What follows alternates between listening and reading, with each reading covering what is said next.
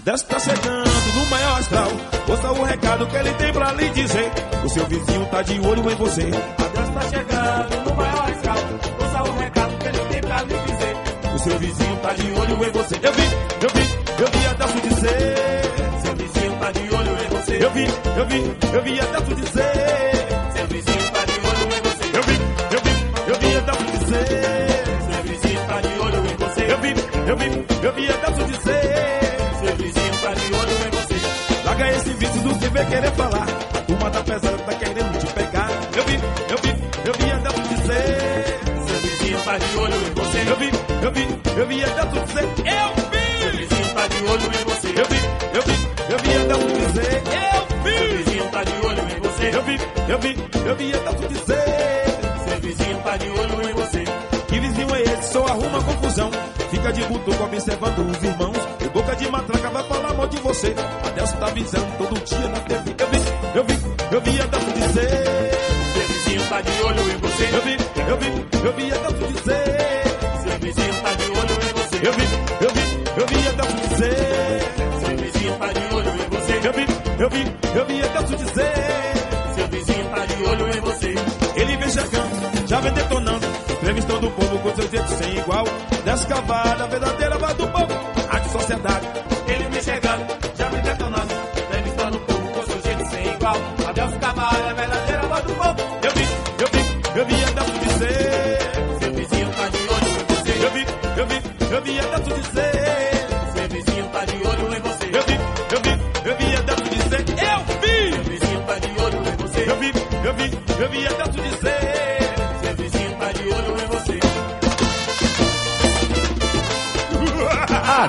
Adelson Carvalho. Eita, Bahia boa! Não corre ninguém. Bom dia, bom dia, bom dia de verdade para você da capital baiana. Bom dia de verdade para você da minha querida e gloriosa região metropolitana. Bom dia para você do meu maravilhoso e glorioso interiorzão da Bahia. Alô, Campo Alegre de Lourdes, extremo norte da Bahia.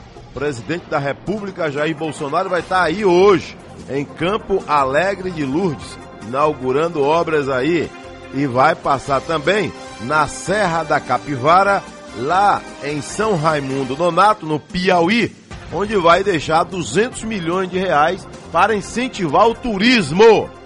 Turismo! Alô Emerson Balduino, um abraço para você aí em São Raimundo Nonato, no meu glorioso estadão do Piauí. 6 horas 4 minutos na Bahia. E aí, vai amaciar? Vai detonar? Vai falar de quem? Por quê? Pra quê? Tem coragem? Se tem coragem, a hora é agora. Sete, um, três, quatro, oito, meia, três, dois, zero, um. Rádio Sociedade da Bahia.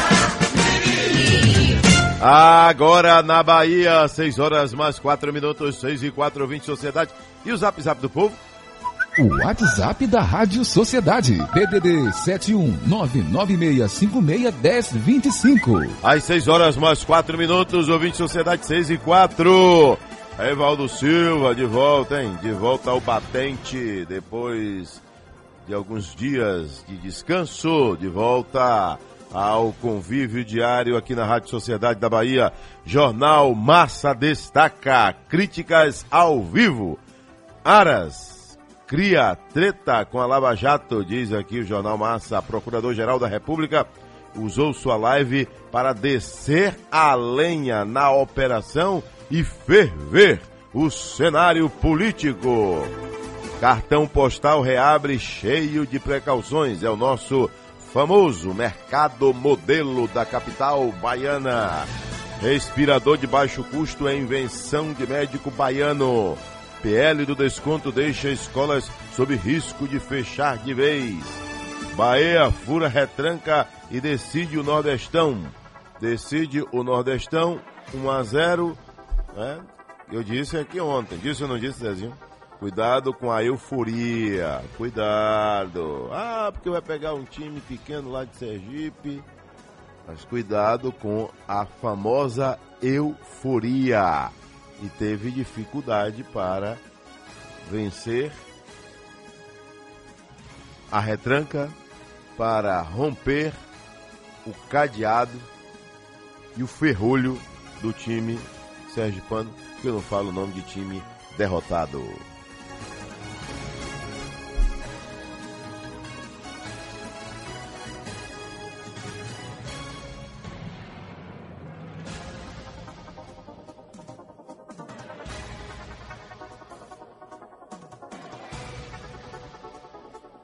Às 6 horas mais 5 minutos na Bahia, 6 e 5, ouvinte Sociedade Jornal à tarde destaca críticas diárias à Lava Jato geram série de reações. O pau vai quebrar ainda por aí, hein? E mais, mercado modelo reabre hoje com acesso restrito. Normal. Volta, né, com restrições. A volta com mais responsabilidade é a questão. E o Bahia vence o time de lá e está na final do Nordestão. Copa do Nordeste vai enfrentar o Ceará. Então, os dois maiores do Nordeste vão se enfrentar agora em duas partidas, uma cá e outra lá. O Correio destaca a felicidade no finalzinho. E mais, relatos secretos de uma relação abusiva. Médica que caiu do edifício em armação deixou escritos com detalhes sobre supostos abusos cometidos por namorado. Perícia no apartamento encontra sinais de briga e mancha de sangue. Agora, às 6 horas mais 8 minutos na Bahia. Pode botar o povo para falar com a gente. Ouvinte Sociedade, fica à vontade, liga para cá logo, hein? Fica logo à vontade. Bom dia, Delcio Carvalho. Bom dia, bom dia, bom dia.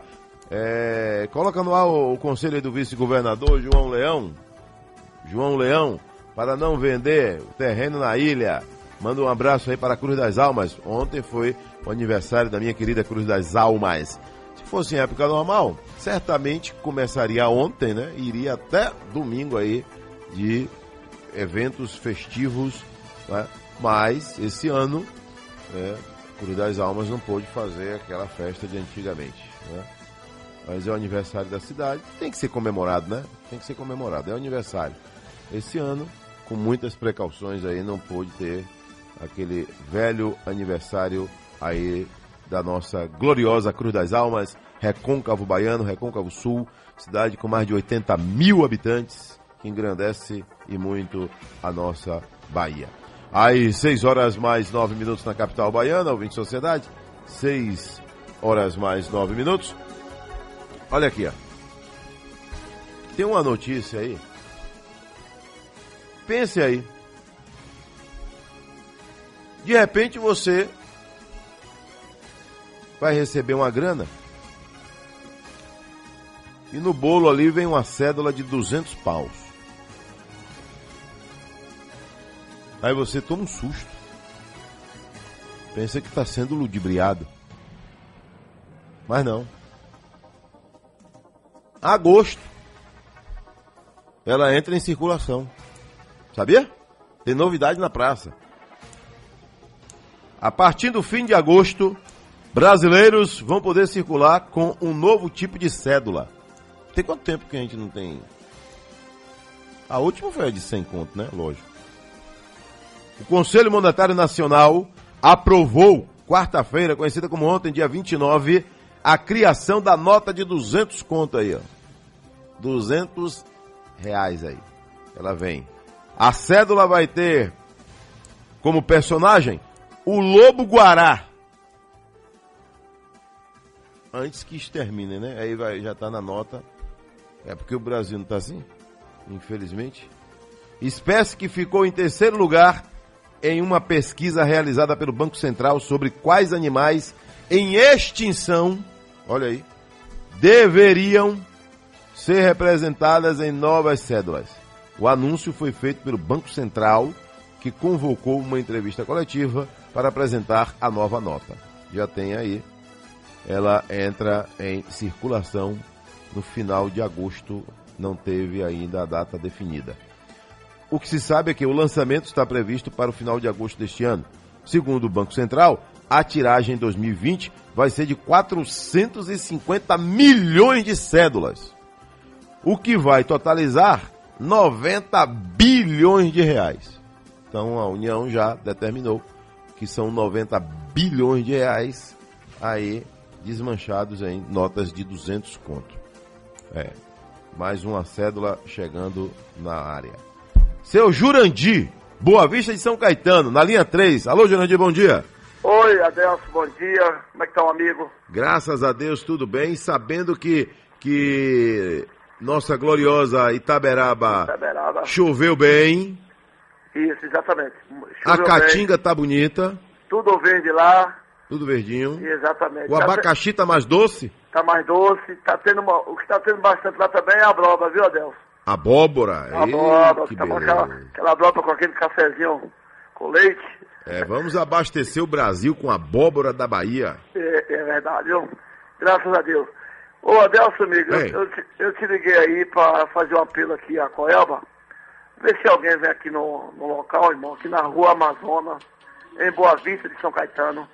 Aquela cruzeta, aquela madeira que segura o fio de alta tensão, rapaz, tá tudo podre. Aí não dá. Aí E só tá com pra- ela. É, e tá pra acontecer a tragédia aqui, aqui é a tragédia né, é anunciada, viu, Adelso? A gente precisamos. São quantos postes com, com É o essas poste. peças? E, na verdade, a Embasa, a, a- desculpa, a Coelba, ela tem um ano mais ou menos que ela fez um buraco assim, no lado, parece que ele- eles queriam remover esse, esse poste ou colocar outro. E até hoje não apareceram mais, largaram lá e tá aquela bagunça. Então a gente precisava de uma, de uma expressão técnica, um técnico da, da Coelba no, lo- no local com urgência.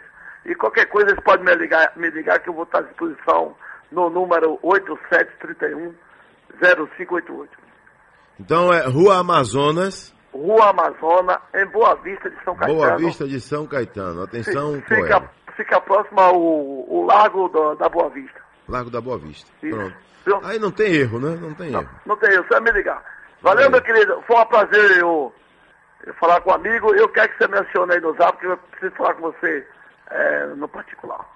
Às 6 e 13 na Bahia, é, nosso caro Jurandir, um abraço pra você, aí na Boa Vista de São Caetano. É, bom dia, Deus Carvalho, sou ouvinte do seu programa todos os dias. Aí eu escuto seu programa, sou torcedor do Bahia, mas não gostei do futebol que apresentou ontem. Mas, é, hino não, hino hino só, hino só título, esse negócio de hino toda hora não. É, nada disso. Aqui vai ter aí, ô Zezinho, o gol, né? O gol. O Zezinho só liberou o gol. É ele que, que tira a onda. aí. O hino diz que é ele que comanda o hino. Aí vai quando ele quer. O hino só vai quando ele quer, viu, meu nobre? Só vai quando ele quer. Vá, Zezinho.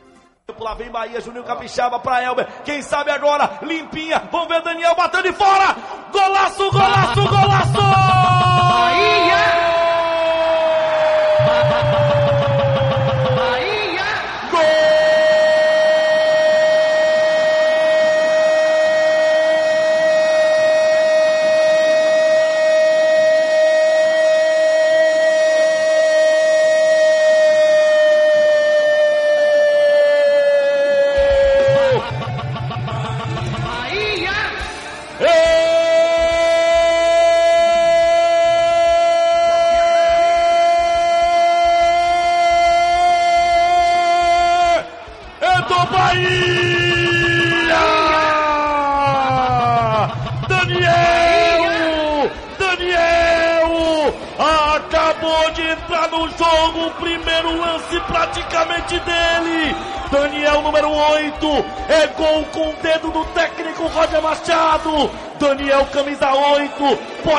gol da classificação. É de aço, é de aço, é do tricolor de aço.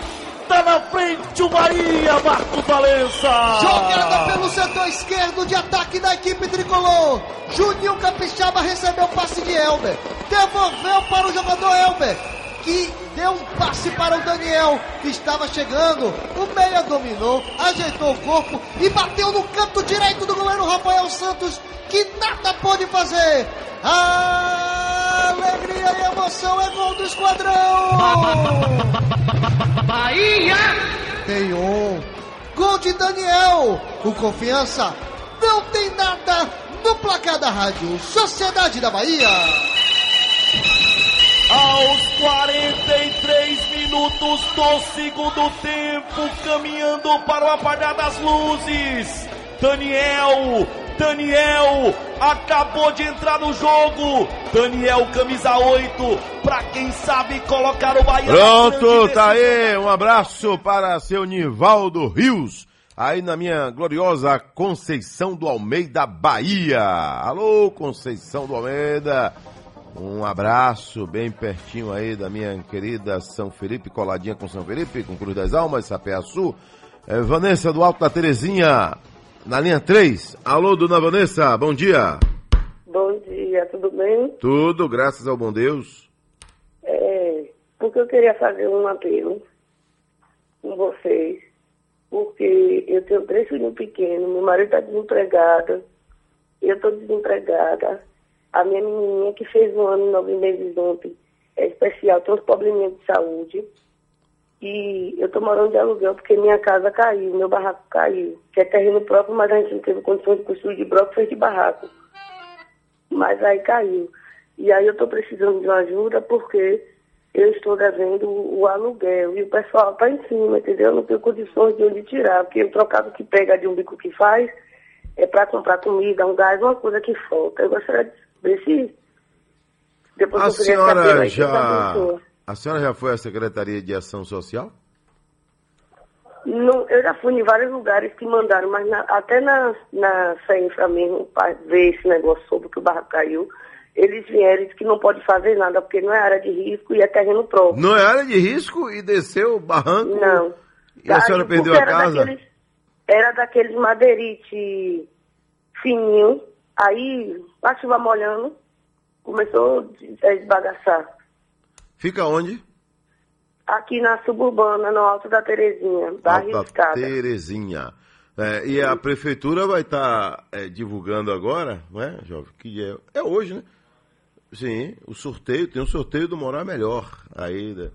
no Minha Casa Aí Minha tô- Vida. Minha Casa Minha Aí Vida. eu tô nessa luta porque eu não tenho pra onde ir no momento. Aí eu consegui no- esses dois meses do aluguel, não é nem caro esse aluguel, porque eu não pago água nem luz. O Eu número da pago- senhora está com a gente aqui, não é isso, dona Vanessa? É 8727 8488. Ok, tá aí então, quem puder ajudar essa família. né, eu quero até mais detalhes aí, viu, jovens, sobre o sorteio do Minha Casa Minha Vida. Né, para Salvador, como a nossa audiência invade, graças a Deus, o Brasil, né? Precisa ter muito cuidado quando o assunto se refere a uma determinada cidade. É, alô, Monte Santo Bahia, um abraço. É, terra de sertanejo. Bom dia, Deus Carvalho. É... Você sabia que tem homem que é malandro?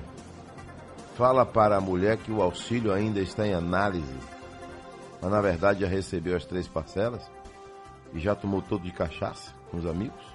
Luciano de Lauro de Freitas. É, você descobre a coisa, ô Luciano? O que eu lembro que aconteceu foi com um sujeito que se aposentou e a família só descobriu quase um ano depois. É, ele recebe. Porque ele continuou trabalhando, né? Se ele saísse do trabalho, aí a família ia ter que saber. Mas ele se aposentou e continuou trabalhando. Passou quase um ano sem a família saber. Só embolsando os dois: o da aposentadoria e o do mês normal da empresa. Aqui tem gente mandando mensagem também sobre. é, pergunte aí, Adelso Carvalho, ao nosso competente prefeito de Salvador. é, quando é que ele vai entregar os conjuntos Paraguari 1, Paraguari 2, que ficam ao lado do Hospital do Subúrbio, do Altinho de Pernambués. Não está nessa lista agora, não? Veja aí, jovem, viu? Por favor aí. Anali é, procura aí para mim. Porque é uma definição da prefeitura e a gente fica aguardando aí é, que a prefeitura divulgue os trâmites, dia de sorteio e por aí vai, né? Bom dia, Deus Carvalho, com sofrimento e emoção, mais uma vez estamos na final do Nordestão. Freitinhas, Tanquinho de Valente. Bom dia, Deus Carvalho, por favor aí, repasse o número do telefone desta senhora aí que acabou de ligar. É, é que o barranco caiu. Aqui, ó, o Elias, cadê você, Elias? Elias? Já já então, viu, meu nobre? Vou deixar aqui reservado o seu espaço aqui, que é para você já já aí receber o número dela aí, para que possa colaborar com essa família. Olha o minuto de sofrência aqui. Na quinta-feira, véspera do Dia Internacional da Esbórnia. Lá em cima sou eu, aquele barco que vai. Mar afora sou eu, aquela folha que vaga. Pelas ruas sou eu, buscando você. Aquela nuvem que passa, lá em cima sou eu, aquele barco que vai. Mar afora sou eu, aquela folha que vaga. Pelas ruas sou eu, No minuto de sofrência, eu vim buscando você. Como eu queria ser esse sol que lhe queima, essa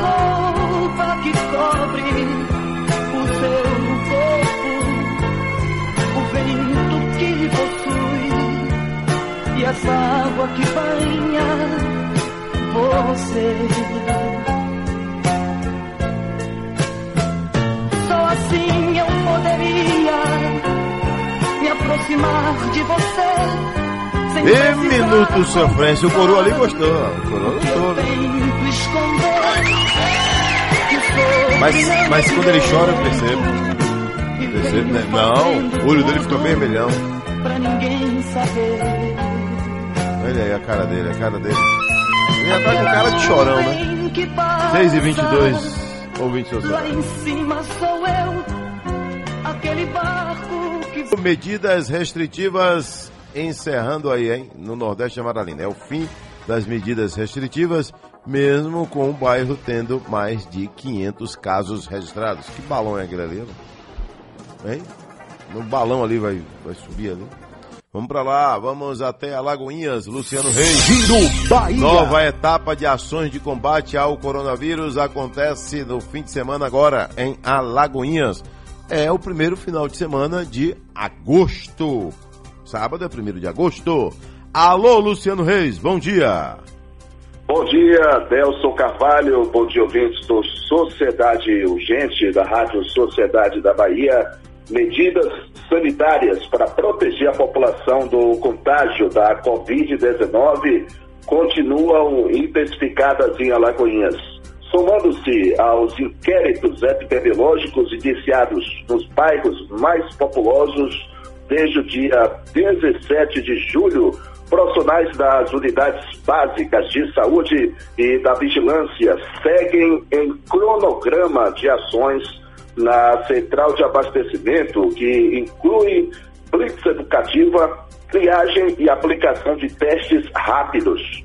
Neste fim de semana, começando por hoje e amanhã, a ação de testagem da Secretaria de Saúde será aberta à população em geral. O teste rápido verifica a resposta imunológica do corpo em relação ao vírus.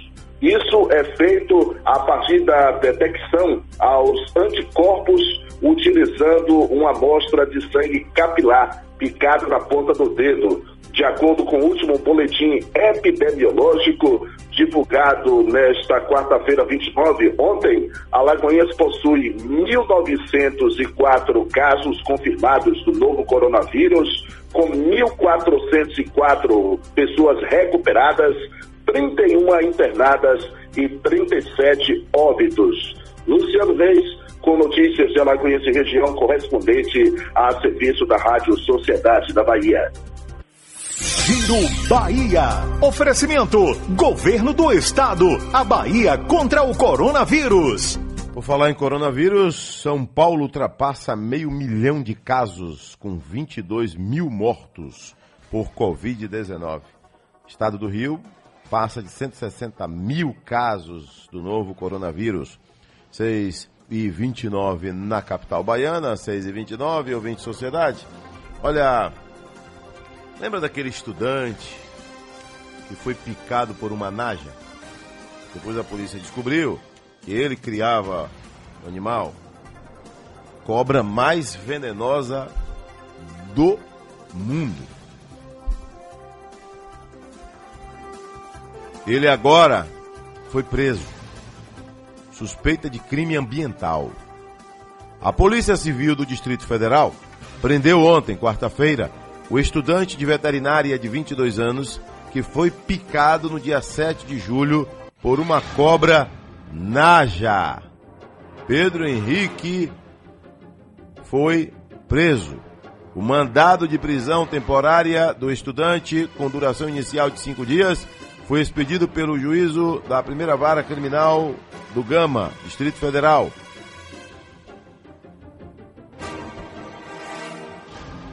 Considerando indícios de que o estudante estaria envolvido em uma associação criminosa responsável, entre outras condutas, pela destruição de provas relacionadas a crimes ambientais.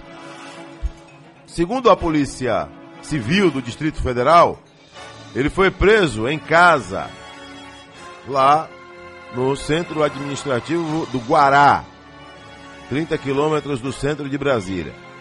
Um perito médico legista da corporação acompanhou a diligência para verificar as condições de saúde do homem, que chegou a ser colocado em coma induzido em razão da picada da naja.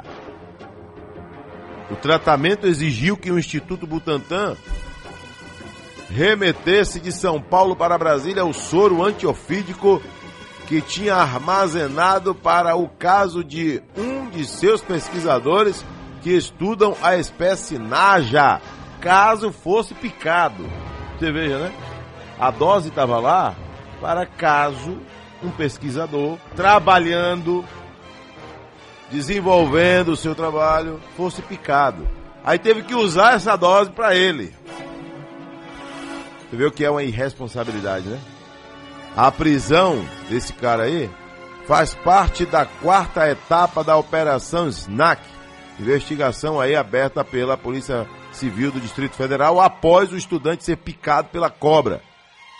Após o incidente, agentes da Polícia Civil, PMs do batalhão da Polícia Militar Ambiental encontraram a cobra dentro de uma caixa abandonada lá no centro de Brasília. Por pouco ela não foi parar no Congresso, né? Por pouco. Estava perto de um shopping, a cobra. Abandonada. Imagine que perigo, hein, rapaz? Imagine que perigo do. Rapaz, você vê que. Quanta irresponsabilidade junto, né? O cara abandona um diabo de uma cobra dessa aí. Mais venenosa do mundo. Dentro de uma caixa. Perto de um shopping. Imagine, rapaz, vai um, um gari fazer a remoção dessa caixa. Por curiosidade, abre essa caixa para ver o que, é que tem ali dentro. Morre. Uma criança pega nessa caixa. Só em tocar já morreu. O veneno é tão brutal que a impressão que eu tenho é que só de você olhar para ela você já, já desmaia. A irresponsabilidade do ser humano, né? O animal foi então entregue ao Ibama, que o repassou para o Zoológico de Brasília. Está lá no zoológico agora. Depois da Naja ser encontrada, o Batalhão de Polícia Militar Ambiental apreendeu mais 16 serpentes escondidas em caixas em uma área rural de Planaltina.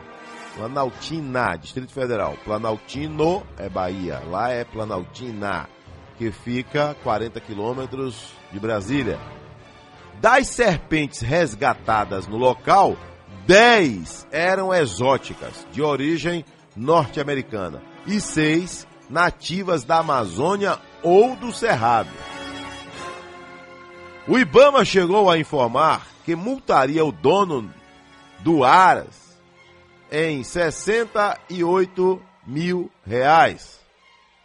E o estudante aí é em 61 mil reais por maus tratos por manter serpentes nativas exóticas em cativeiros sem autorização.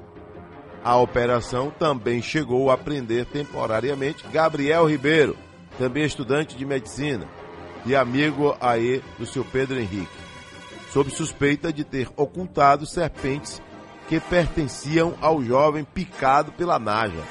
Na última semana, uma servidora do Ibama foi afastada por ter concedido uma licença ao estudante de veterinária. Ah, olha aí. Tá rendendo isso aí, viu? Tá rendendo, tá rendendo. 6 horas mais 34 minutos na Bahia, 6h34. Ô, dona Vanessa, cidadão é, solicitou aqui o contato da senhora e a nossa produção já enviou para ele aí, tá? Já enviou aí para o cidadão que a senhora divulgou aí no ar, o seu número, tá bom? Então, uma, com fé em Deus aí, vamos ter dias melhores aí para a senhora e sua família. Bom dia, Deus Carvalho, Freitinhas de Valente. É, e é, tem candidato lá? É. Não, daqui mais uns dias a gente vai parar de mandar alô para todo mundo então, porque a gente não vai saber quem é candidato, né, Zezinho? Quem é pré-candidato. Graças a Deus a gente nunca teve problema aqui com com justiça é, eleitoral. Bom dia, Deus Carvalho, parabéns aí para minha terra Cardeal da Silva. É, hoje é o 58 aniversário, 58 anos. Parabéns, Cardeal, terra querida, obrigado, Erickson. Alô, Erickson, um abraço aí para você, ligado na Rádio Sociedade da Bahia, aí em Cardeal da Silva, aniversariante do dia. Você, minha amiga, você, meu amigo, Salvador está entrando em uma nova fase, você já percebeu? Reabrindo suas atividades aos poucos mas esta não é a hora de relaxar e de baixar a guarda. Ao contrário, o momento é de redobrar os cuidados. Use sempre a máscara. Lave as mãos ou passe álcool em gel. Mantenha o distanciamento em um metro e meio, pelo menos, e evite aglomeração. Só vai dar certo se cada um fizer a sua parte. A prefeitura, que transformou a cidade, vai continuar trabalhando firme nesse momento que é novo para todo mundo. Novo momento de tanta transformação. Prefeitura de Salvador. 6 horas mais 37 minutos na Bahia, 6h37. Olha, ouvinte sociedade. A polícia, polícia baiana, fez grandes apreensões aí nas últimas horas. Vamos lá. Bandido preso arma pesada e drogas em um manguezal. Lá em São Francisco do Conde, no Caípe, em São Francisco do Conde, diz que lá de cada 10 moradores, 11 tem arma. É arma que não acaba mais. Local alvo de uma mega operação, infelizmente aí, né? Tem muita gente, né? Que invade esses locais para tocar terror. Aí o morador de bem, o cidadão de bem, acaba sofrendo também aí em São Francisco do Conde. Polícia descobre esconderijo de facção debaixo da terra. Misericórdia. Batalhão de choque e Operação Gêmeos. Descobriram um esconderijo subterrâneo de uma facção responsável por tráfico de drogas e homicídios na capital baiana. Arma longa, coletes, munições, 30 quilos de drogas. A diligência foi iniciada pela Operação Gêmeos depois de denúncia de que homens armados estavam no bairro de São Gonçalo do Retiro. Na área de mata fechada, os PMs avistaram um grupo que reagiu atirando. Um traficante acabou alcançado e preso com um revólver calibre 38. Só que lá por dentro, a polícia encontrou mais uma arma, uma arma longa. As equipes continuaram a perseguição e houve novo ataque. O integrante da gangue ficou ferido, foi socorrido e em seguida sentou no colo do capeta. Sabendo da possibilidade de materiais enterrados, a Operação Gêmeos solicitou o apoio da Companhia de Operações com Cães Coque do Batalhão de Choque. O cão Ajax. Pastor alemão Ajax, da Polícia Militar da Bahia, foi solto no terreno e começou ali a vasculhar o local. Após escavação, os PMs encontraram uma carabina calibre 44, sete coletes balísticos, quase 30 tabletes de maconha de pasta base de cocaína, munição de fuzil, mais de mil pedras de crack. Todo esse material aí descoberto pelo cão Ajax da Polícia Militar da Bahia.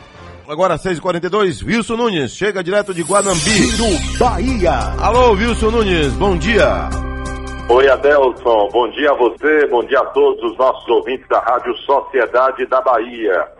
Olha, Adelson, após reunião com o Comitê de Enfrentamento à Covid-19, o prefeito da cidade de Iuiú, Reinaldo Góes, decidiu decretar lockdown e proibir a venda de bebidas alcoólicas a partir do próximo domingo. O decreto formalizando a medida foi publicado nesta terça-feira no Diário Oficial do Município e terá validade até o dia 8 de agosto. Apenas o comércio considerado essencial poderá funcionar de 7 às 17 horas, no período estabelecido pelo decreto. Após esse período, somente farmácias, postos de combustíveis e o hospital terão permissão para funcionar. Além disso, será proibida a venda e distribuição de bebidas alcoólicas em todo o território do município. Caminhões e demais veículos das distribuidoras também estarão proibidos de acessar a cidade. A Prefeitura informou que as medidas podem ser endurecidas ou flexibilizadas nos próximos dias, a depender de eventuais mudanças no quadro epidemiológico. Conforme o último boletim, Adelson, o município já registrou 12 casos da doença, sendo que destes, quatro pessoas já estão curadas. De Guanabi, repórter Wilson Nunes, a serviço da Rádio Sociedade da Bahia. Giro Bahia. Oferecimento: Governo do Estado. A Bahia contra o coronavírus.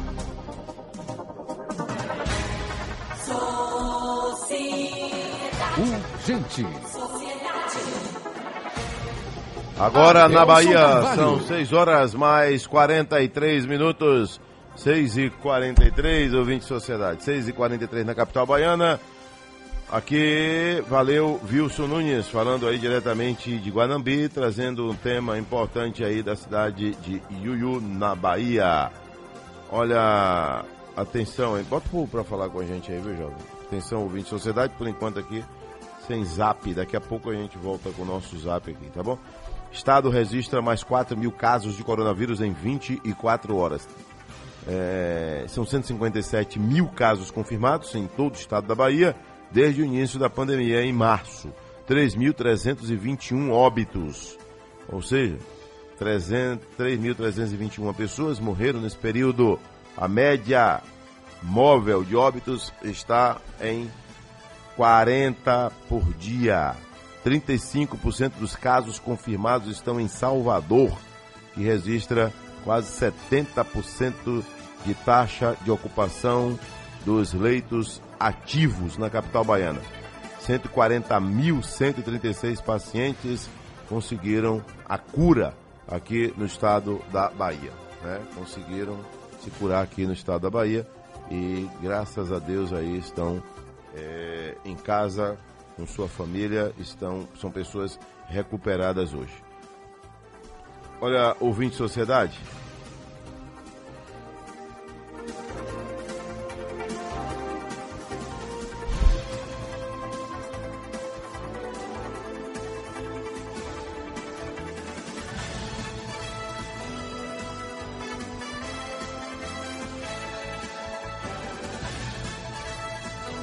às 6 horas mais 45 minutos na Bahia, 6 e 45 ouvinte Sociedade.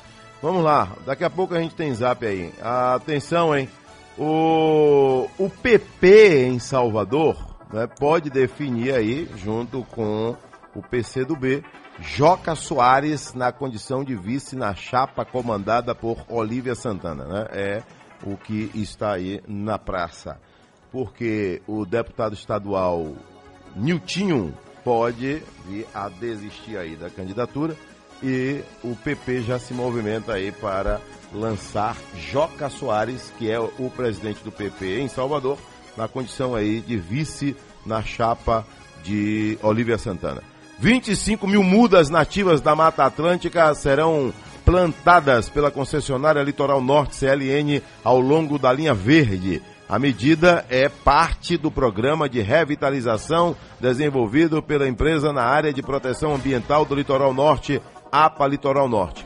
Ao todo, devem ser plantadas 21 espécies nativas entre mangabas, cajueiros e genipapos. Daí é essa informação.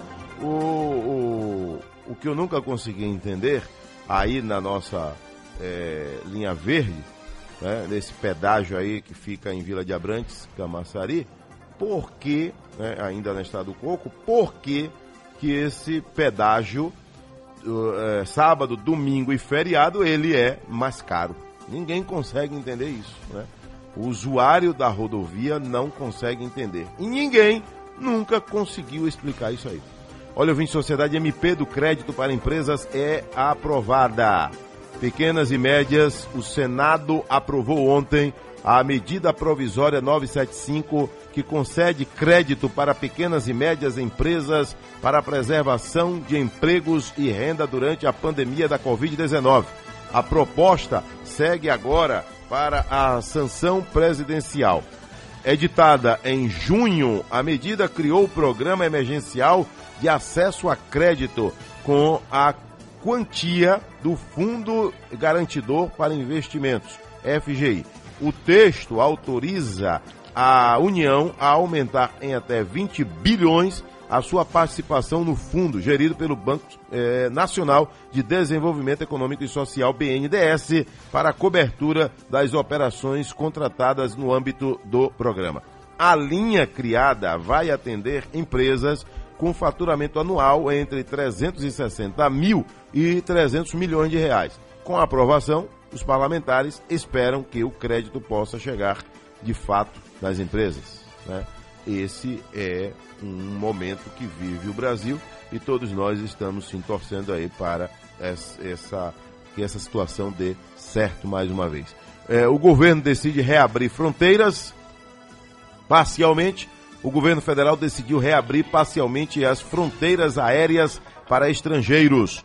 A portaria publicada em edição extra do Diário Oficial da União mantém a restrição da entrada em cinco estados: Mato Grosso do Sul, Paraíba, Rondônia, Rio Grande do Sul e Tocantins. Ou seja, os voos internacionais com pouso previsto nesses aeroportos continuam barrados até o fim de agosto. No início do mês, o governo havia prorrogado até o fim de julho restrição para a entrada de estrangeiros de qualquer nacionalidade aqui no Brasil. A medida atendia a recomendação da Agência Nacional de Vigilância Sanitária, Anvisa, e inclui as fronteiras terrestres e aquaviárias que devem permanecer fechadas. O impedimento não se aplica a brasileiros que estejam em países estrangeiros ou imigrante com residência definitiva aqui no Brasil. Agora vamos até Teixeira de Freitas. Cícero Dantas vai trazer justamente informação aí é, de companhia aérea, de aeroporto em Brasília, não, em Porto Seguro, Porto Seguro, que dá ampliação de voos para Salvador a partir de setembro. Alô, Cícero Dantas, bom dia! Alô, Adelso Carvalho, bom dia a você, bom dia aos ouvintes do Sociedade Científica. Adelson, atualmente Porto Seguro possui seis voos semanais para Salvador segunda, quarta e domingo, o avião decola da terra de descobrimento às quatro da tarde e 55 minutos. Já na terça, na, na sexta, sai para Salvador, meio-dia e 20. A ampliação vai acontecer em três dias da semana. A novidade é que segunda, quarta e sexta, os passageiros poderão fazer conexão a partir de Salvador para cidades como Natal, são Paulo, Vitória, Belo Horizonte, Campinas, Fortaleza e Rio de Janeiro. A expectativa é que os novos voos comecem a partir do dia 1 de setembro, para aproveitar, claro, o feriado do dia 7 de setembro. Do extremo sul da Bahia, de Santas, correspondente da serviço da Rádio Sociedade da Bahia. Giro Bahia. Oferecimento: Governo do Estado. A Bahia contra o coronavírus.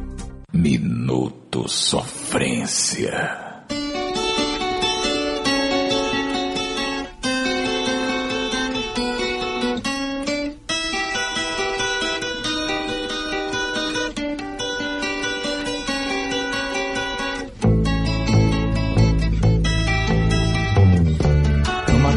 Tão linda de sol, ela me apareceu. Com um sorriso tão triste, um olhar tão profundo, já sofreu. Suas mãos tão pequenas e frias, sua voz tropeçava também. Me falava da infância de lágrimas, nunca teve ninguém. Nunca teve amor, não sentiu o calor de alguém. Oh, oh, nem sequer ouviu a palavra carinho, seu ninho não existiu.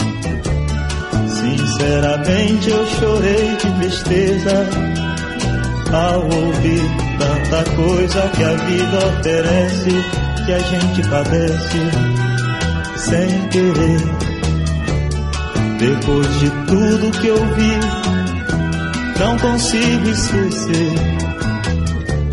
Ela me disse adeus e se foi. Agora na Bahia, Nem seu nome eu 6h53, ouvinte Sociedade, 6h53 na capital baiana. Coroa escolheu aí, hein, Coroa? Foi buscar longe aí, não foi? Aí eu já vi que você mexeu com sentimento mesmo. Bora aqui. Vamos à entrevista? Vamos lá? Vamos. Sociedade Entrevista. Toda entrevista aqui é sempre uma prestação de serviço do nosso programa. Agora vamos conversar com Tiana Camardelli. Ela é advogada especialista em direito trabalhista.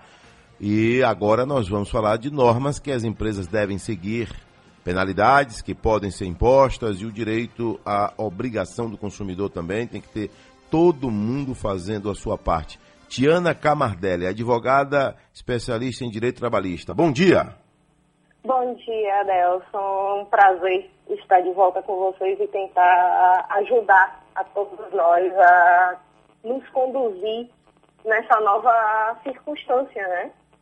É uma realidade. Temos todos que nos preservar para assim preservar e proteger toda a sociedade. É verdade. Doutora, vamos lá. É, quando surgiu a pandemia, aí tivemos que entrar numa série de adaptações, não é? Aí a pandemia continuou e decretos foram surgindo, medidas foram surgindo, e agora estamos já, já em outra fase que é a reabertura das atividades comerciais. Mas isso também exige, né? Exige de todos nós aí também mudanças. Né? E as empresas devem seguir algumas normas. A senhora pode passar algumas dicas aí, por favor? Podemos sim. É, a reabertura e essa primeira fase da reabertura, ela atende principalmente a reabertura de comércio, comércio de lojas com áreas superiores a 200 metros e aqueles, é, o comércio e as lojas que estão em centros comerciais, em shopping centers, que foram as primeiras a terem suas atividades suspensas e após quatro meses voltam. É, as regras que foram impostas pela prefeitura, pelo decreto, são regras de preservação de saúde pública. Portanto, são regras é, impositivas, cogentes, que não podem deixar de ser é, cumpridas, sob pena dessas lojas, é, desses estabelecimentos serem autuados e fechados. É, nós falamos em regras cogentes de preservação e proteção e é, a prevenção é o primeiro ponto de alcance. Porque se houver um aumento de novo da ocupação de leito, voltamos a estaca zero. É importante que todos se comprometam a isso. Então, é, o cliente ele tem que estar mantido há uma distância de um metro e meio entre cliente e vendedor, entre clientes e clientes, entre vendedores e vendedores. É importante garantir que haja capacidade de uma pessoa apenas a cada nove metros quadrados. E é por isso que a limitação de entrada de clientes passa a ser uma regra necessária se antes de toda essa situação uma loja não podia dizer com quantas pessoas eu entraria numa loja, se eu poderia estar acompanhado ou não. Agora, é, o lojista pode e deve estimular o consumidor a que ele respeite isso, a que ele tente ir, no mais das vezes, sozinho à loja, para que esta é, distância seja permitida. É necessário que haja a implantação de barreiras físicas nas é, estações de trabalho, caixas de supermercado, que são aquelas placas de para que se evite mesmo o contato e que se proteja mais. O uso de máscara, é, que é necessário e creio, apesar de não haver uma norma específica obrigando a consumidor usar máscara, porque o funcionário é obrigado a usar máscara. O consumidor não existe essa obrigatoriedade, mas eu entendo que sim, o lojista deve impor isso como uma regra de acesso, porque é, cientificamente está comprovado que o uso de máscara ajuda na prevenção, na medida em que se impõe isso ao consumidor, é, está-se, na verdade, protegendo um todo. É, acesso a elevadores tem que ser limitado a 30% da capacidade é, do elevador. É necessário que haja marcação no chão para o distanciamento em filas e posição de filas. E, principalmente, é importante conscientizar o consumidor de que o atendimento, ele mudou o consumidor tem que agora entender que a espera passa a ser algo natural do acesso às lojas. Então, nós temos também a obrigação do shopping de manter no banheiro kits de higienização com álcool gel em local visível. É necessária a higienização antes e durante é, o funcionamento desse banheiro, possivelmente numa maior, é, numa maior constância, numa maior frequência do que no anterior. É importante higienizar a máquina de cartão de crédito e aqueles lojistas que tenham é, a possibilidade de funcionar com janelas abertas, isso é sugerido pelas normas, pela questão mesmo de manter o ar fresco. E uma coisa importante que eu tinha esquecido, a aferição de temperatura dos clientes, ela passa a ser uma exigência para os shopping centers. Não para cada lojista em si, mas para que o shopping center, toda a área superior, igual ou superior a 200 metros, passa a ser obrigada a te, é, aferir a temperatura do cliente. E eu acho que eu consegui abarcar, se não todas, a maioria das regras. Ô, doutora, eu vou ao intervalo comercial e a gente volta ainda para falar né, desses claro, temas. Disposição.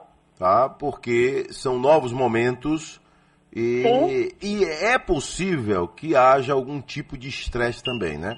Como a senhora falou aí. Com certeza. Né? Estamos falando de gente. É, vai ter aquela pessoa que vai dizer, ah, por que eu não posso entrar? Se o cara já está lá dentro, se aquela, aquela senhora já está lá dentro, se aquela, só porque ela é bonita ela pode estar tá lá dentro e eu não posso. Isso uhum. vai ocorrer, entendeu? Mas é como a senhora está dizendo. E isso... todos nós temos que estar serenos para responder isso da melhor forma. E vale para todo mundo. Né? Sim. Aí eu penso da seguinte maneira. O lojista do shopping, ele passou quatro meses aí com a sua empresa fechada. Né? Tivemos aí um prejuízo calculado em um bilhão e meio por mês né? Nos shoppings. Um bi e meio. Quatro meses, seis bi. rapidamente aí, né, em volume de negócio, dinheiro circulando. É, eu entendo o seguinte, que depois de tanta luta, nenhum comerciante vai dar um vacilo para contribuir para que venha fechar o shopping de novo. Né? Eu entendo assim. Então ele vai fazer o que ele puder né? para que o seu cliente tenha segurança e exigir também que o seu cliente leve segurança para o shopping, doutora. Exatamente. É, tem o pensamento, Adel, eu creio, o pensamento e a ação tem que ser neste sentido. É importante entender, todos nós estamos em um momento de aculturação, de novos hábitos, de novos costumes. Como é, você trouxe no finalzinho desse primeiro bloco, haverá resistência. Nem todas as pessoas, temos que entender também que estamos todos num momento emocional tenso. Nunca vivemos essa situação. Mas não podemos desistir, e aqui aos lojistas principalmente, de trazer esta orientação, de exigir, me repito, um comportamento seguro. Por quê? Os lojistas sabem que se voltar a fechar, o prejuízo será ainda maior. Os lojistas sabem que eles devem prestar segurança ao consumidor, eles são responsáveis por é, oferecer ao consumidor um ambiente seguro, por não expor o consumidor a nenhuma situação de risco objetivo de contágio, e eles também são responsáveis por sua equipe. E aqui é, é, é menos orientação e muito mais um apelo a que todos os consumidores entendam que eles fazem parte dessa relação, não só como exigidores, eles também precisam cooperar. Então, se a loja está cheia, se há já uma pessoa sendo atendida, você precisa aguardar do lado de fora. Se não houver a distância que permita, se não houver o espaço que permita um distanciamento de 5 metros quadrados, de 9 metros quadrados por cliente. Porque no momento que ele, consumidor, que também desejou tanto a volta desse comércio aberto, passa a descumprir a regra, ele está colocando todo o sistema em risco.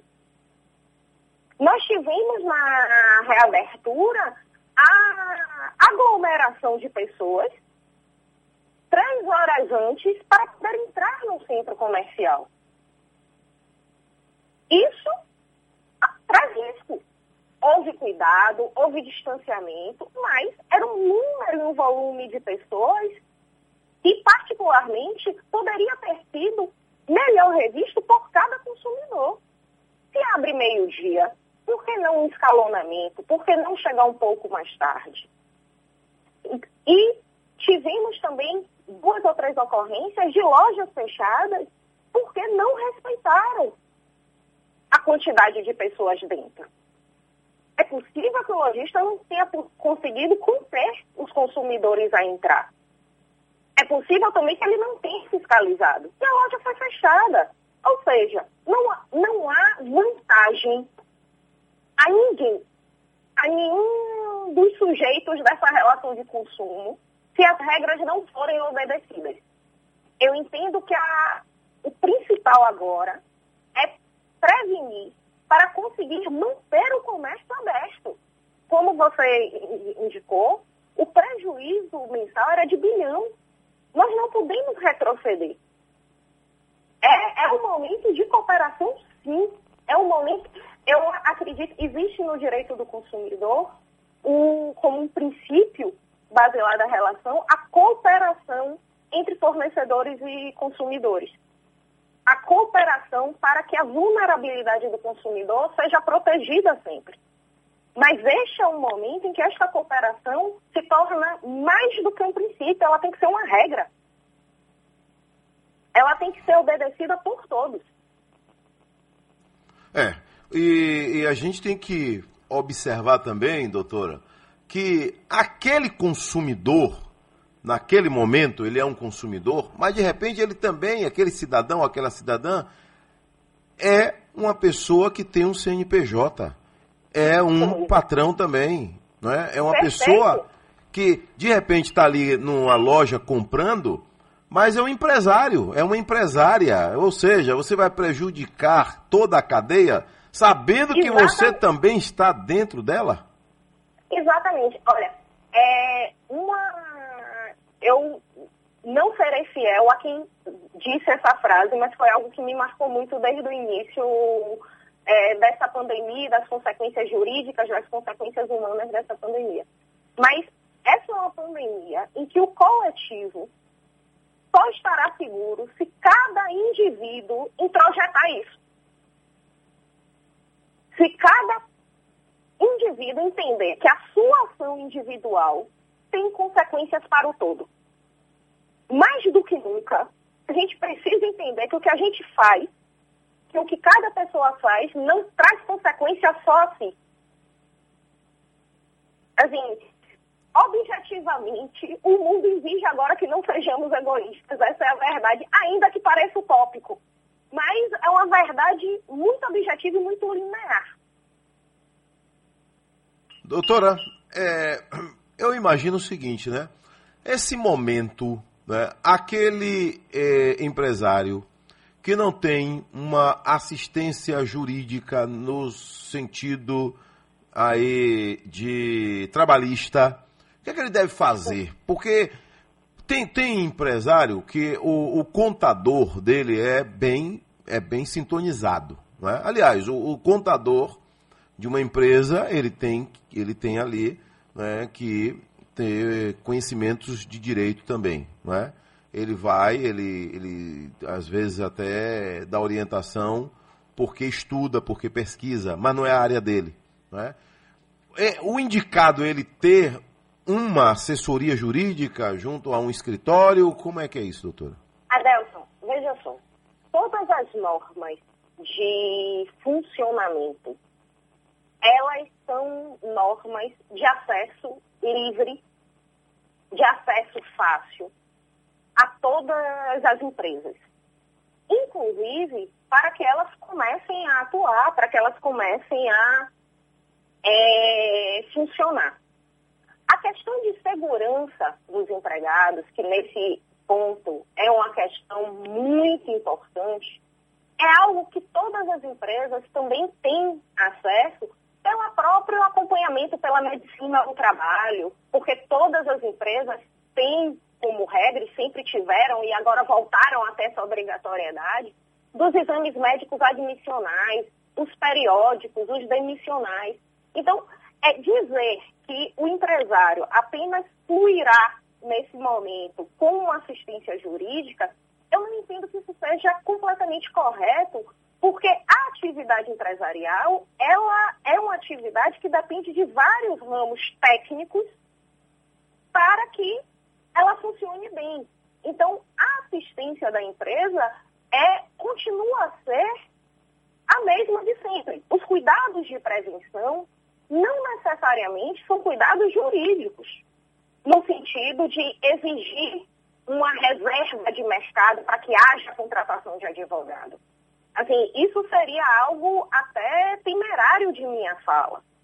Sim, eu entendo que as empresas precisam estar mais atentas às normas de segurança que elas conhecem, estar atentas às questões de é, exames periódicos, estar atenta ao seu funcionário que apresente qualquer sintoma para testá-lo, para fazer com que haja o afastamento da dúvida se ele está contaminado ou não. É importante uma fiscalização do uso do equipamento de proteção individual, que é a máscara, a viseira, a higienização constante de mãos. E veja, tudo isso que eu estou falando aqui é comportamental de momento efetivo de prestação de serviço e trabalho pelo empregado. Nada disso é jurídico. Isso é comportamental. Então, é, eu não, como advogada, é, eu não gostaria de determinar ou mesmo pra, é, falar que isso é necessário, que só sobreviverá que tira, tiver uma assessoria jurídica. Não é assim. A gente não pode pensar em reserva de mercado de atividade numa situação como essa. As informações existem. As informações estão aí. Ok. Às 7 horas mais 15 minutos na capital baiana, 7 e 15. Agora, é, doutora Tiana Camardelli, advogada especialista em direito trabalhista.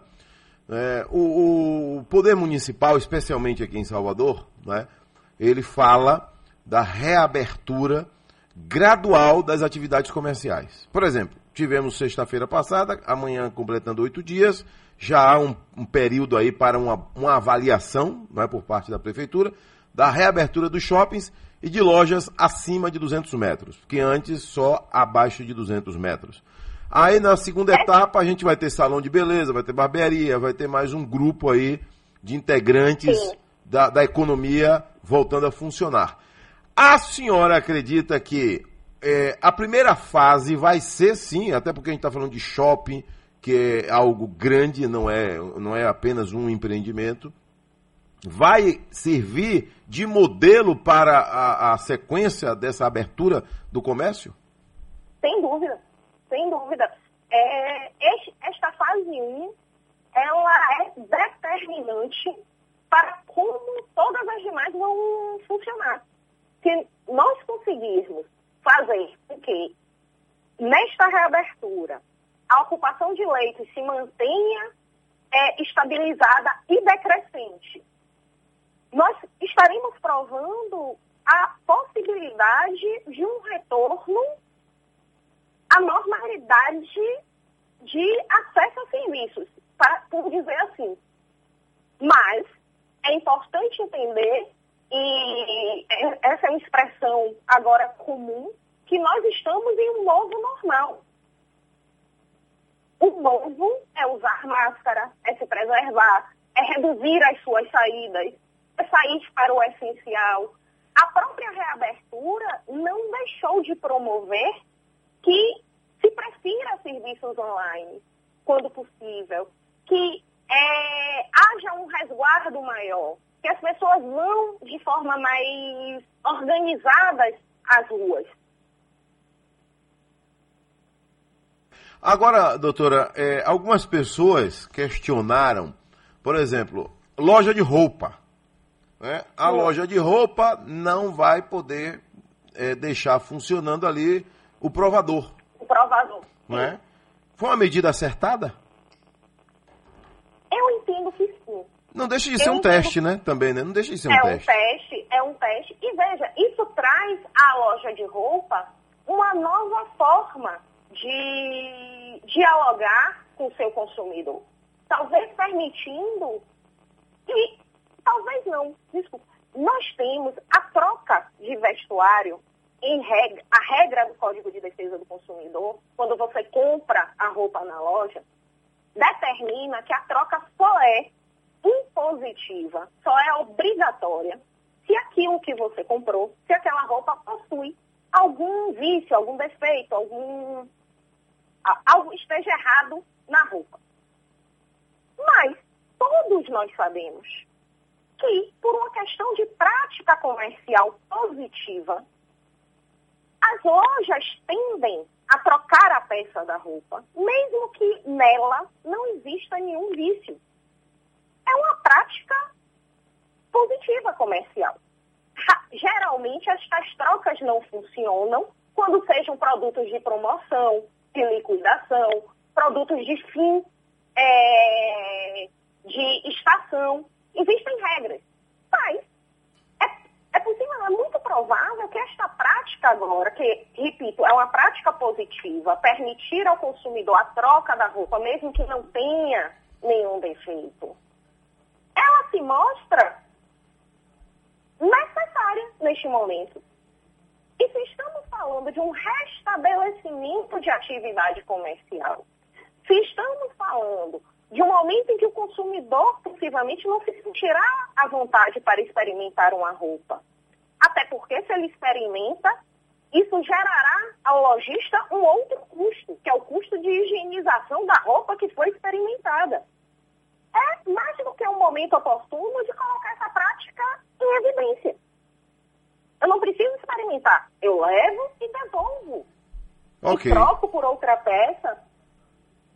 Doutora, eu vou ao intervalo rapidinho e na volta eu vou ter pouco tempo, infelizmente, mas eu vou colocar aí para a senhora que a Câmara, aí está bem na sua área, Câmara quer definir relação de trabalho de entregadores, sabe? Tem- agora estamos com aí um aumento considerável né, de pessoas fazendo pedidos, né, recebendo mais comida em casa, produtos em casa, e a Câmara quer definir a relação de trabalho dos entregadores com os aplicativos. Sim, essa é uma discussão que bem tormentosa e que agora ganha um destaque que eu entendo necessário.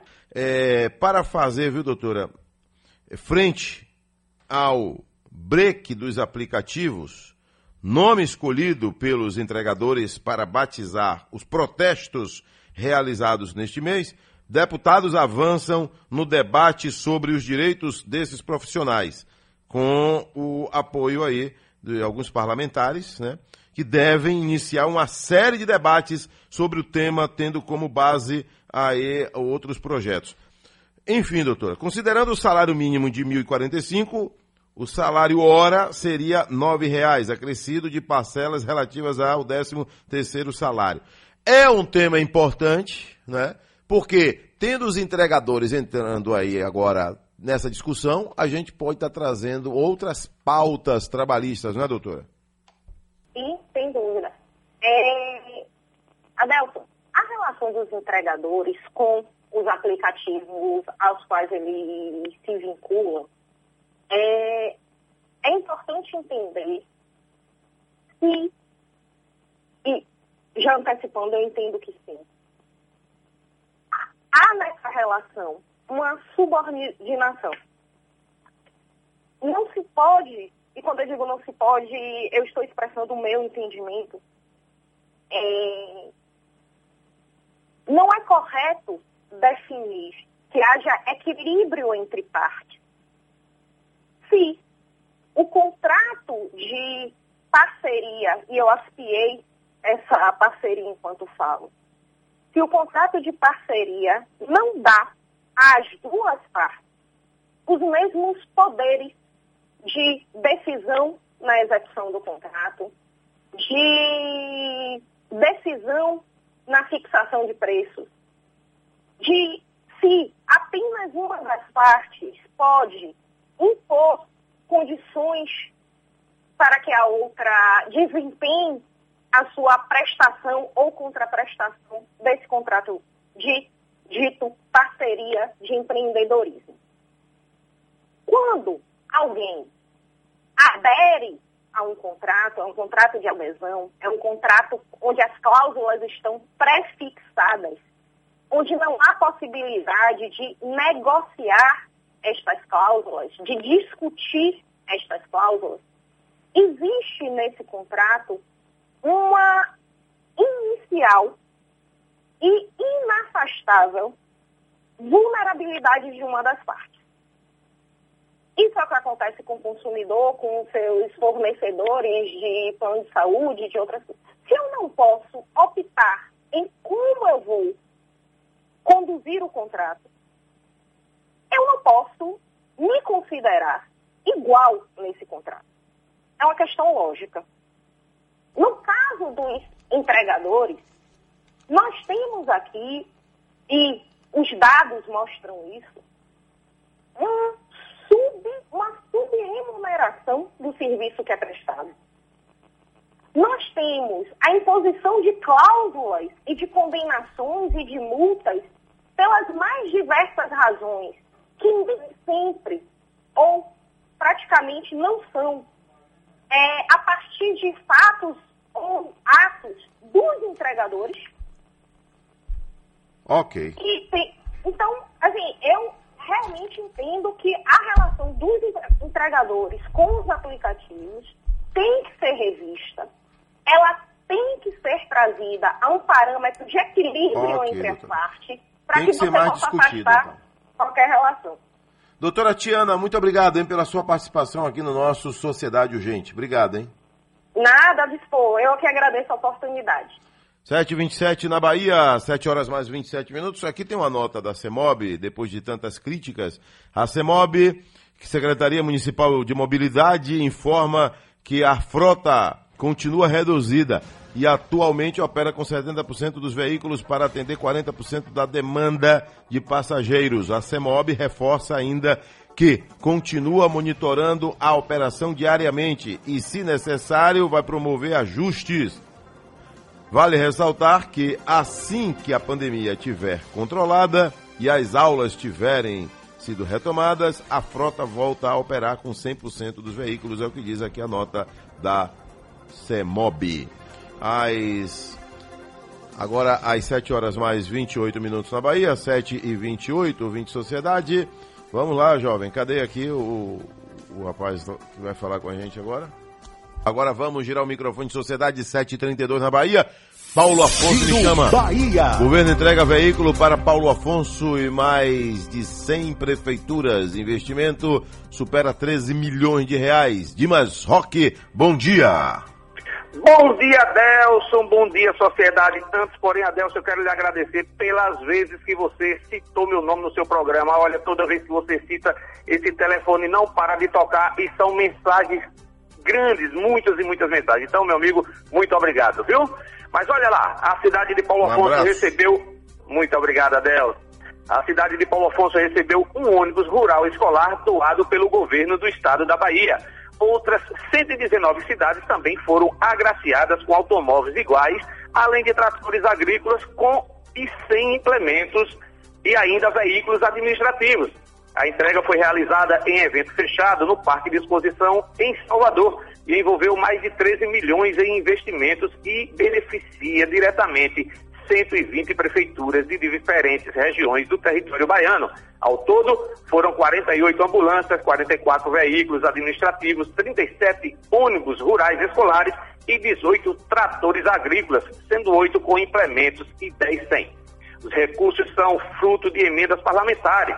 Esse benefício ajuda- ajudará cada uma das cidades beneficiadas. As secretarias estaduais envolvidas na iniciativa são da Saúde, da Educação e da Agricultura, Pecuária, Irrigação, Pesca e Aquicultura. Muitas dessas cidades têm nesses automóveis um benefício que irá ajudar bastante a população. É o caso da cidade de Nova Soure, que recebeu uma ambulância. Essa é a notícia de hoje. Aqui é Dimas Roque de Paulo Afonso para a Rádio Sociedade da Bahia. Giro Bahia. Oferecimento: Governo do Estado. A Bahia contra o coronavírus. Aqui, um minuto de sofrência aí, ô coroa. E aí? Eita vida boa, Eita vida boa, com você. Grande sanfoneiro desse Brasil, Pinto do Acordeon, nos deixou recentemente, mas a sua obra fica. É dele essa música aí, viu? É dele. Muita gente regravou, mas é dele aí. Obra dele. Um dos grandes sucessos dele, Pinto do que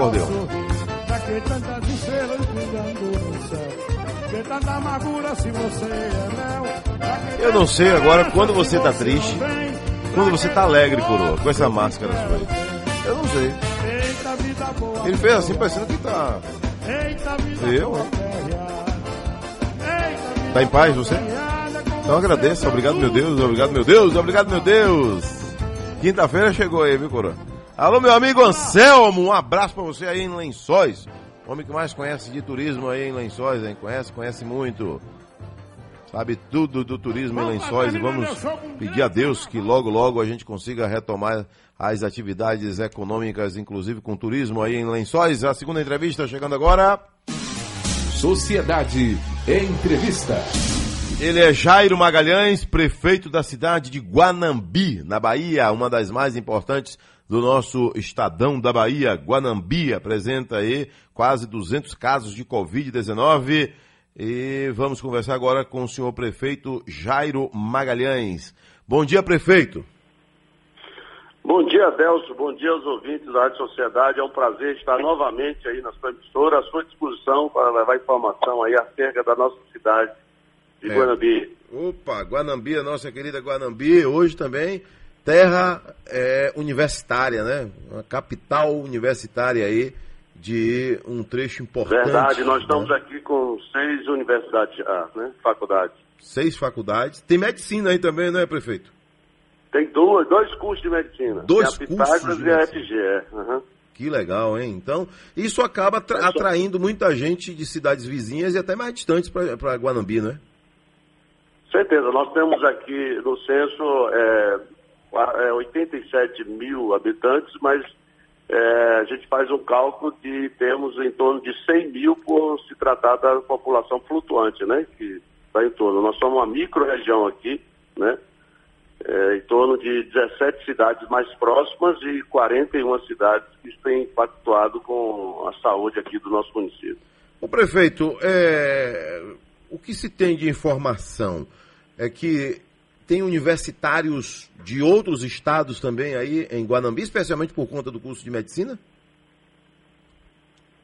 Cortou a ligação um pouco, até Prefeito? não ouvir? Eu, eu perguntei Ah. ao senhor o seguinte: o que se tem de informação? A Guanambi abriga também universitários de fora da Bahia, especialmente pelo curso de medicina? Ah, sim, pode haver. Agora, só que com a pandemia está tudo aqui suspenso, né? É, sim. Tá Fala em épocas normais. É. Tem, né? Isso, pode. Uhum. O senhor- Acontece um caso ou outro aí de pessoas de fora também. Pessoas de fora, né? É, reto- já há previsão de retomada das atividades no sentido aí também das escolas e faculdades aí ou vai esperar mais um pouco?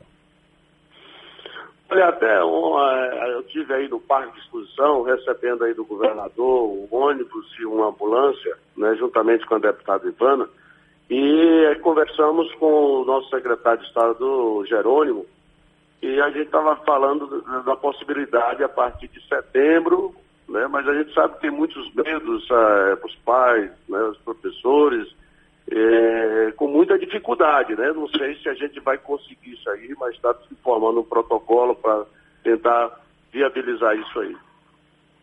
Às 7 horas mais 39 minutos, prefeito Jairo Magalhães, Guanambi tem quantos casos confirmados de coronavírus hoje? Hoje nós estamos com 178 casos.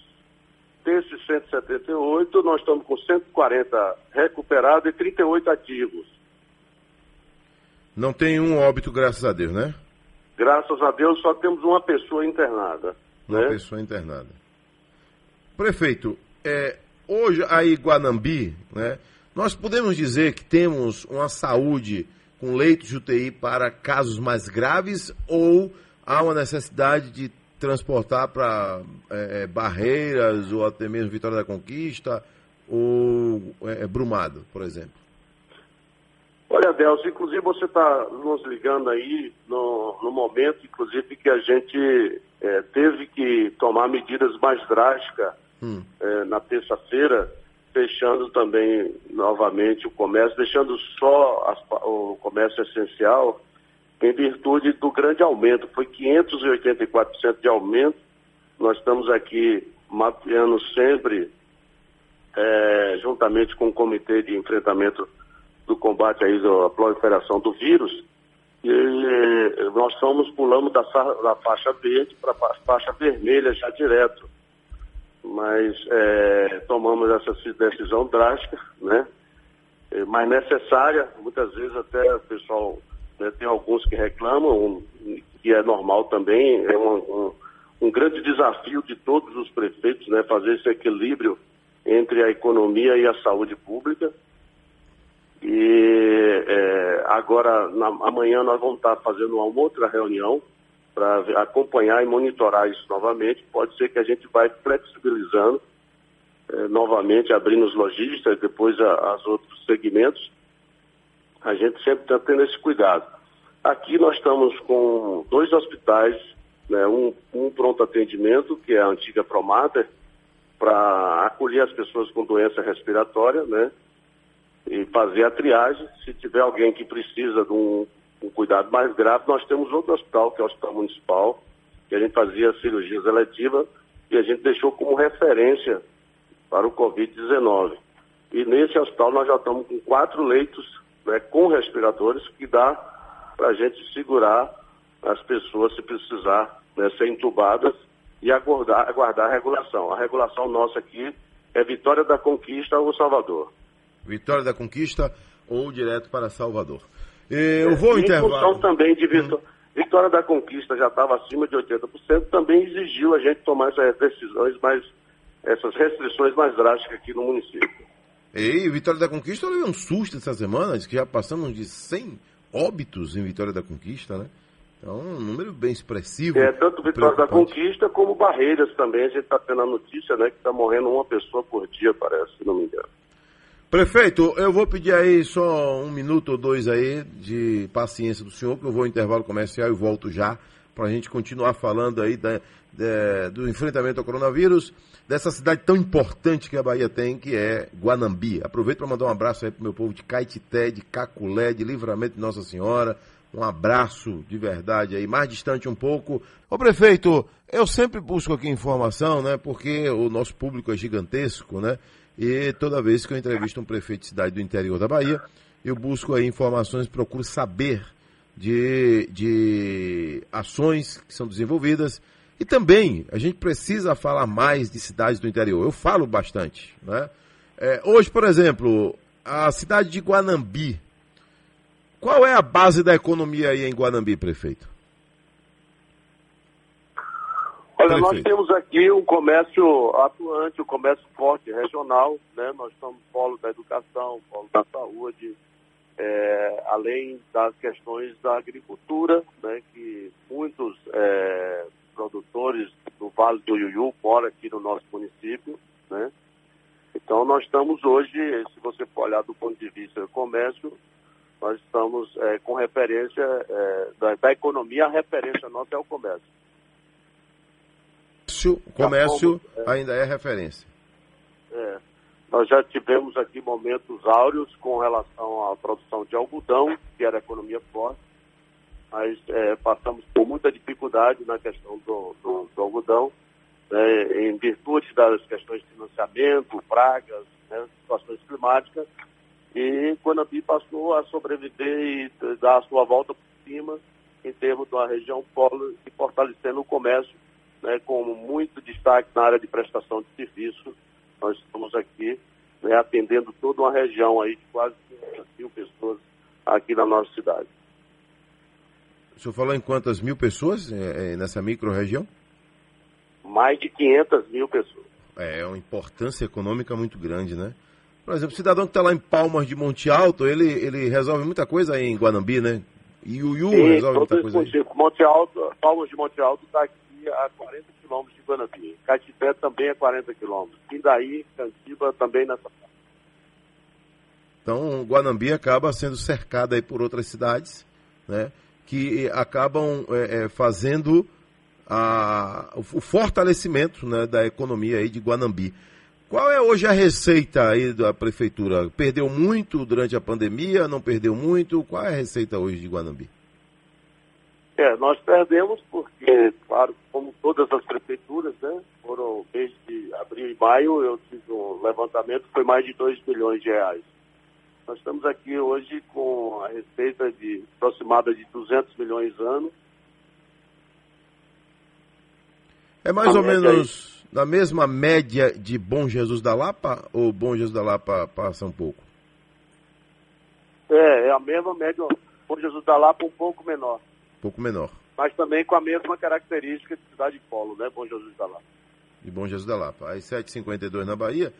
E hoje o, o, o Poder Municipal pode dizer que tem dinheiro em caixa, prefeito, para esse enfrentamento aí dos próximos meses?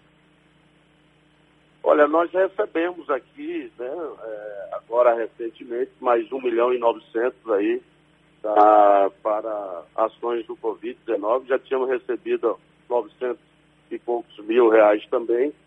É, uma emenda parlamentar do nosso deputado federal. Então, isso tem nos ajudado realmente a, a esse enfrentamento é, podemos dizer que não está sobrando não, mas está tendo condição de é, combater a proliferação, tanto que, graças a Deus, nós estamos numa situação privilegiada, né, em virtude de outros municípios como o meu porte, a duras penas e eu estou sempre agradecendo a compreensão da população de Guanambi, apesar de ter ainda essa questão do ano eleitoral e alguns quererem politizar né, a situação. Infelizmente, eu tenho é, sofrido essas questões, mas tenho dito a todos que agora não é o momento da gente olhar esse lado é, da política, mas somar todos os esforços né, para a gente combater esse inimigo invisível que é o vírus, né? não são as pessoas. A gente precisa ter muita é, segurança nesse momento e poder enfrentar e ter o foco realmente que é o combate ao vírus para que a gente possa poupar vidas. A vida está em primeiro lugar. Sem vida, você não consegue ganhar nada na frente. Né? E nesse, nessa situação, graças a Deus, Guanabara tem sido abençoada por Deus e está numa situação privilegiada em virtude de muitos municípios aí do estado da Bahia. O senhor tem, tem observado e tem enfrentado aí essa questão de ônibus clandestinos vindo especialmente do sudeste do Brasil e do centro-oeste, prefeito?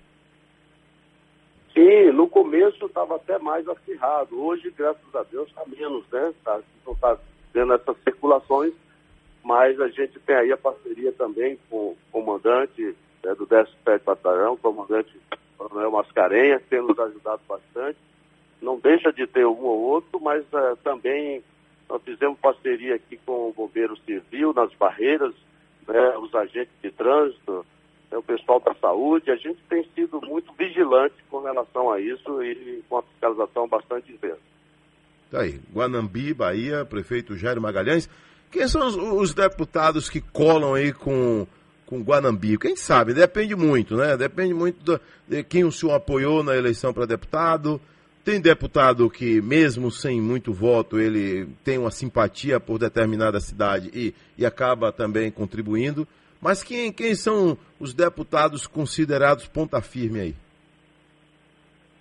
Aqui nós temos aqui o campeão de, de voto, o deputado federal Charles Fernandes. Nós temos. É, Charles, que já foi prefeito aí, né? Charles é o ex-prefeito, eu sou o sucessor o dele. O senhor está. É, isso. Temos a deputada estadual é, Ivana Bastos. É, tem o deputado Daniel Almeida também, que tem nos ajudado aqui. É, inclusive com emenda agora, recentemente, de 2 milhões de reais para a construção da sede do hospital. Né? Nós já iniciamos aqui bem uma ordem de serviço para a construção da sede do Hospital Municipal em Guanabí. Projeto de mais de 5 milhões de reais, mas com a proposta inicial do primeiro módulo de 3 milhões de reais com a emenda de 2 milhões do deputado Daniel Almeida e mais a contrapartida do município, que está próximo aí de um milhão de reais. O senhor vai para a reeleição, Também, prefeito? Oi? Vai para a reeleição? Como, sim, nós estamos como pré-candidato aqui. Um abraço, prefeito Jairo Magalhães aí. O, o seu Magalhães tem a ver com Magalhães é, é conhecido na Bahia toda? Magalhães de ACM, não? Não, eu sou meu Magalhães, mas dos dos, dos ricos, não, é dos pobres mesmo. Aqui Sério? então, é o outro Magalhães. É do povão aqui mesmo, de Guanambi. Guanambi. Qual a sua profissão aí, prefeito? Desculpe se eu já lhe perguntei. Eu tenho a formação de administrador de empresa e também sou é, pedagogo. Pedagogo. Pronto. Homem também da sala de aula. Um abraço, prefeito. É. Valeu então, Adelson. Eu quero muito agradecer sempre você dando essa oportunidade para a gente estar tá aí dando essas informações, não só para o povo, a, a Rádio Sociedade é muito ouvida aqui no nosso município, também a região, né? É importante. Obrigado pelo espaço. Obrigado, hein? Importante cidade da Bahia, polo econômico da Bahia, Guanambi, Guanambi. Recentemente entrevistamos o seu vizinho quase aí de prefeitura, Eures Ribeiro. Ele falou aqui também comigo. Bom dia, Deus. Bom dia a todos os ouvintes desse distinto programa. Você é campeão de audiência, um grande comunicador, tenho uma admiração muito grande por você e é um prazer poder estar falando com você e com toda a Bahia. Alô, seu Valera! Cadê seu Valera? Bom dia, seu Adelson Carvalho! Tá tudo bem? Bem uma zorra. Bem nada. Tá, Aí sim. me chamaram de ignorante. O Brasil tá de cabeça para baixo? Não, repare. Hã. Eu perguntei ao Fábio Vilas Boa, ô doutor Fábio, Cadê o achatamento? Da Cadê curva. o platô? Cadê a curva? Pra que eu fui perguntar isso? Teve gente me chamando de ignorante e eu sou ignorante mesmo. Sou assumido. Como todo o ser humano ignora o Covid. Pronto. Tô certo ou tô errado? É, porque até os especialistas não sabem tudo.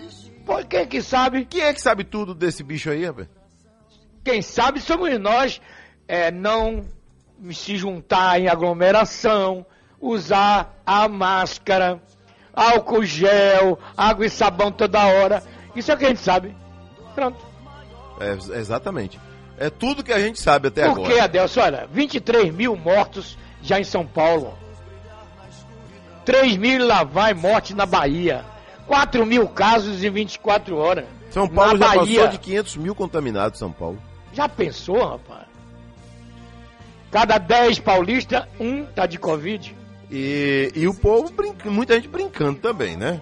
Pois muita é. gente levando na, na Fazendo isso baderna. aí, jardim de infância. É, levando na baderna. Agora você viu arma vendida, exportada na panela, levada pelo correio? Quer mais?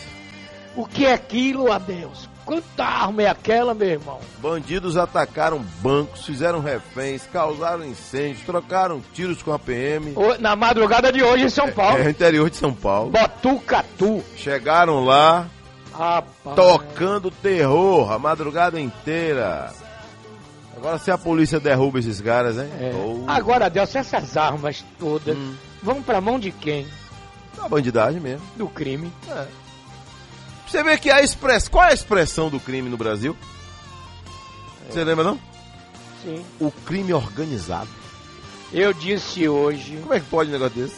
O Brasil chama o crime de organizado. Eu disse hoje na televisão para toda a Bahia ouvir. Obrigado aí pela audiência. Adelso Carvalho, que começou comigo, um dia me deu um susto quando ele disse no programa dele: estão dando muita ousadia a bandido. Há quanto tempo que eu tô falando isso? Ô, Há quanto tempo? mais de 20 anos eu sei. É, que eu tenho tocado nesse assunto. O Brasil, Adelso, todo tá entregue à bandidagem e ao crime organizado. E. E, eu e vou dizer um negócio aqui que eu disse na televisão, logo a você. Não tem bala, não tem polícia que resolva. Só o que resolve é o, o descarado do maconheiro parar de fumar e comprar, o cocaineiro rico.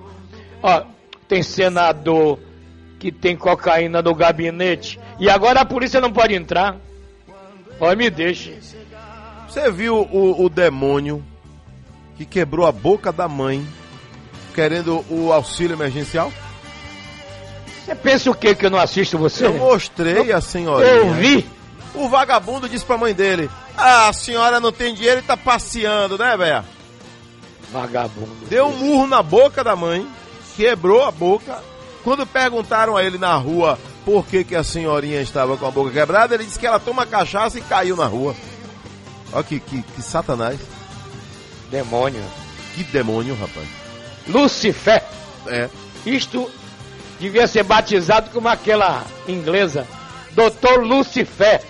Deus é O mais. cão mais velho do inferno. Vem cá, você tá preparado aí pra estrear a cédula de 200 conto? Se é um guará, vamos botar um guará Lobo guará. na cédula. É. Você viu? Eu vi, já fizeram até brincadeira com ele. Já fizeram brincadeirinha com ele. É, final de agosto ele vai estrear aí. Vai Isso estrear aí- o Lobo Guará. Isso aí Eu fico assombrado é quando o vejo. prenúncio É. de um processo inflacionário. É, eu fico assombrado também. Lembra da nota de 500? É, ensaiaram, né? Nota de mil? É, lá no passado. Agora, quer dizer que você vai pagar alguém mil reais, cinco cédulas, tchau e benção então. É. Cinco, cinco cédulas. Pronto, Pronto. acabou. Rapaz, eu, eu fico assombrado também, viu, seu Valério? É. Eu fico assustado com Você sabe, você estava já trabalhando. 94 já estava, não estava? Eu acho que eu tava nascendo, não? Não, estava franco, presidente. Que é isso? Não venha, não venha congelar a sua idade, viu? A volta do Fusca, lembra a volta do Fusca? É. Itamar Franco Itamar Franco. botou um dólar, um real, um real, um dólar. Foi. A- ali foi o, o mágico da economia, né? O real tá aí, até hoje foi ele. Pois é. Mas o brasileiro esqueceu de Itamar Franco, né, velho? Esqueceu dele. Ó, o brasileiro tá esquecendo do deputado que ele votou na última eleição. É verdade. Imagina Itamar Franco. do, não lembra quem foi o, o deputado agora, né? O deputado É. foi 2018, o governador. É. Talvez o governador o cara lembre, né? Governador, o presidente, talvez o cara lembre. Agora, Mas Adelson, deputado, não. você, e você que já andou comigo nessas ruas da cidade, se a gente voltar a andar, vai tomar um susto. Triplicou o número de morador de rua. Tá brabo mesmo. O negócio tá. Fechou, viu? Eu sempre contestei os números da prefeitura. Ah, porque Salvador tem 3, 4 mil moradores de rua, né? Esse número sempre foi nessa casa, né? Quem sabe somos nós dois Tem que, mais de 20 que mil, a gente rapaz. girava essa noite com, Ora. com sopão, com panetone, Ah. com o povo. Salvador já tinha mais de 20 mil, agora não sei pra Ah. quanto vai. A prefeitura não tem um número exato, porque tem um morador de rua que ele que ele some na hora do, do censo, ele desaparece. Teve Entendeu? um patife aí que disse na imprensa que os 600 reais serviram para aumentar a construção de casas para o pobre. Rapaz, É, diz que é, o bloco custa um real hoje. aumentou o movimento Mil bloco, mil reais. nos depósitos de material de construção. Cambada de gente descarada. Safada. Pergunta 600. a essa gente aí se passa 600 reais por mês com É. para se alimentar. Pergunta. Entra ali no mercadinho. Pra ainda sobrar dinheiro pra fazer construção. Tem gente que, que faz o lado da construção, mas não sei, tá passando fome então. Não é? É. Tá passando fome. Pelo amor de Um Deus. quilo de carne de boi, 30 paus. Não tem como você É fazer muita coisa. Agora, ameniza, né? O sofrimento, ameniza. É, é só você perguntar quem não teve acesso a esse dinheiro, que o Ah, sofrimento bom, é, é um muito bálsamo. maior. Né? Isto é um bálsamo. É, o prefeito Assemineto ontem, por exemplo, anunciou a quinta parcela, né? Eu vi, A eu quinta vi. parcela. É. Todo esforço agora é louvável. Todo esforço. É né? verdade. O, o presidente Bolsonaro está chegando hoje em, em, em, é, Campo Alegre de Lourdes, Campo Alegre de Lourdes. na Bahia, a Record vai cobrir. Mas É. tem uma passagem dele hoje lá na Serra da Capivara, em- em- no Piauí, Ah. para anunciar 200 milhões de reais para o turismo. Agora você sabe, Turismo. antes de encerrar, Deus nosso papo, a maior piada do mundo, do Brasil? Fora 1 de abril, né? Não. Vão fechar dois hospitais de campanha Porque teve Rio paciente. que nem inaugurou. É. Rapaz, tem que botar essa gente A na gente cadeia. já rapaz. esperava por isso, rapaz. Eu fiz esses comentários aqui, Rapaz. entendeu? Quer dizer, essa gente não vai ser responsabilizada? Vai. Ah, espero, né? Termina numa pizza. É. Fui. Mas eu sei que eu ainda vou lhe ver hoje. Amanhã já Deus. me disseram, ó, a fofoca corre, que você tá de folga.